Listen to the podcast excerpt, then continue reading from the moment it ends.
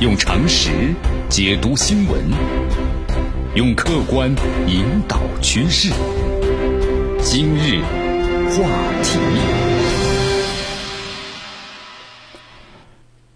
这里是今日话题。大家好，我是蒋楠。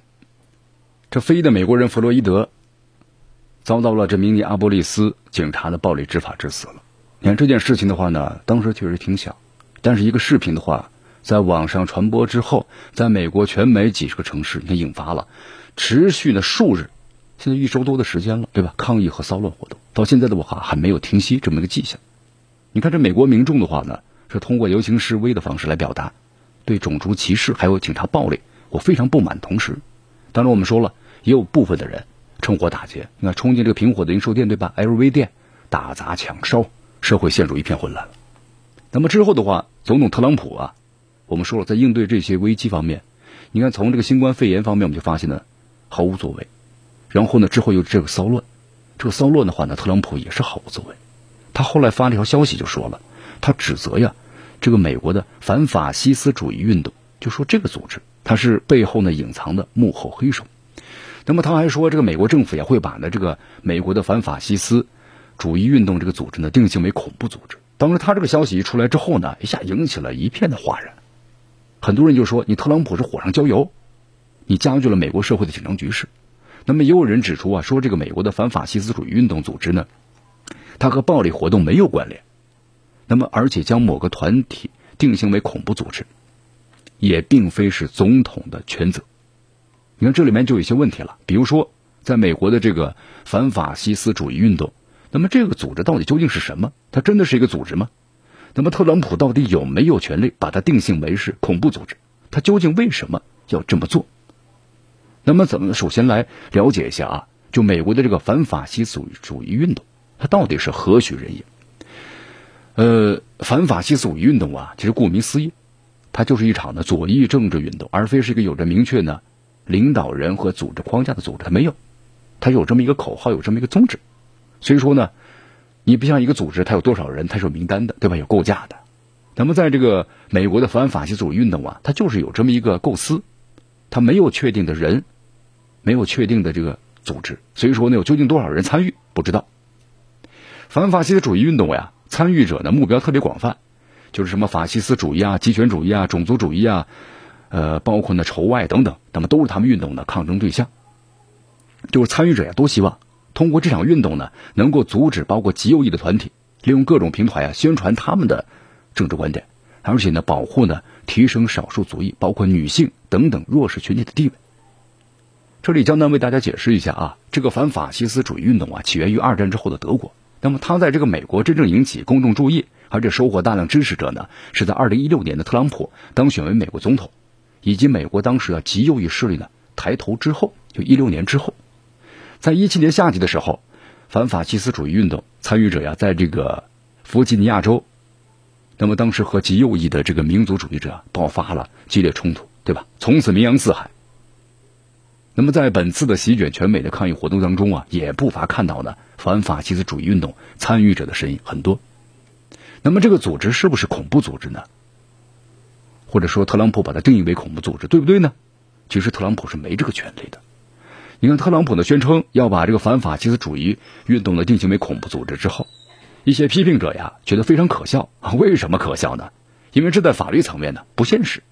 你先抛开这个反法西斯主义运动啊，它不是一个组织不谈。因为根据美国现在这个法律，你美国的国务院仅仅可以把国外的组织视为恐怖组织。那么国内的恐怖主义活动呢，它是由美国的联邦调查局负责调查。认定一个恐怖组织需要很长的时间评估，包括呢完整可靠的证据。那么，特朗普的推特呀，没有向外界展示任何的证据。这个反法西斯主义运动，他参与过这恐怖的活动。再说简单点吧，特朗普就没这个权利，把反法西斯主义运动定性为是恐怖组织，更何况还发一个推特，对吧？这种方式来定义，不可能的。你看，很多的专家学者就说了嘛，眼下没有哪个司法部门有权利把美国国内的。组织呢定性为恐怖组织，这可能你这种定性的话，可能会违反呢反宪法的第一修正案。这个修正案呢，保障美国公民要有言论、集会和社结社的自由。美国的司法部长呢，威廉巴尔在随后的发表声明中也这样说了：联邦调查局呢将经其他的联邦还有州，包括地方执法部门，那么就要调查街头这些暴力的活动的策划者和参与者。他说：“这个反法西斯主义运动啊，和其他类似组织呢引发的暴力活动，是彻彻底底的国内恐怖主义行为。”他说：“我们会毫不留情的打击他们。”但是他没有直接的把这个反法西斯主义运动啊定性为恐怖组织，就也没有提到，就是有任何的证据能够证明他呢是恐怖组织。那么为什么会出现这样的情况呢？其实咱们分析一下，你看这个。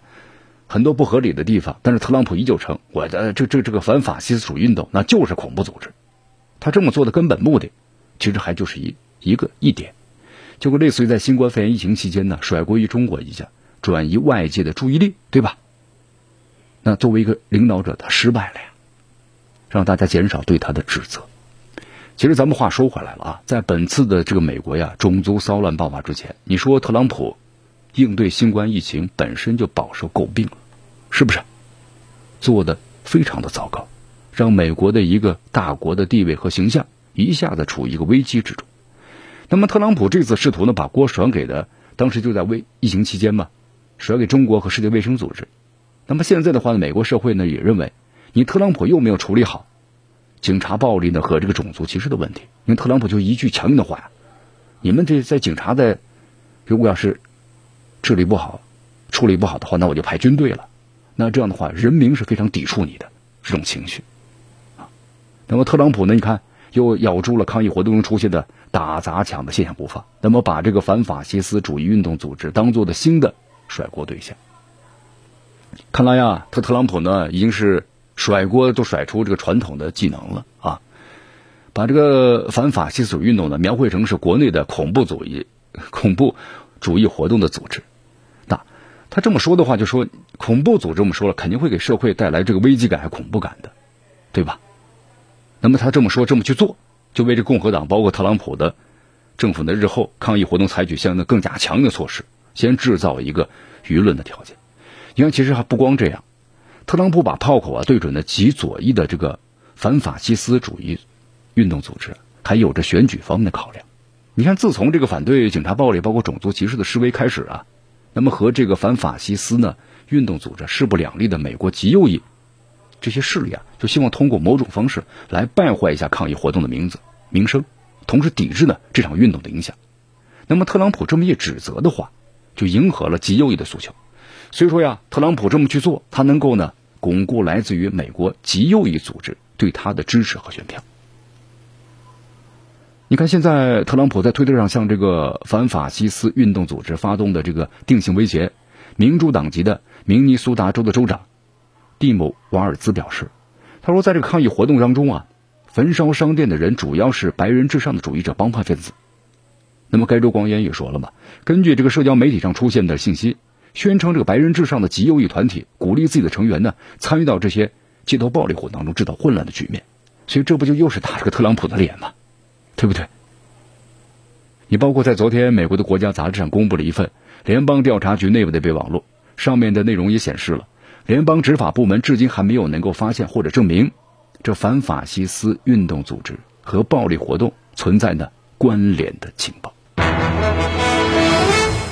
用常识解读新闻，用客观引导趋势。今日话。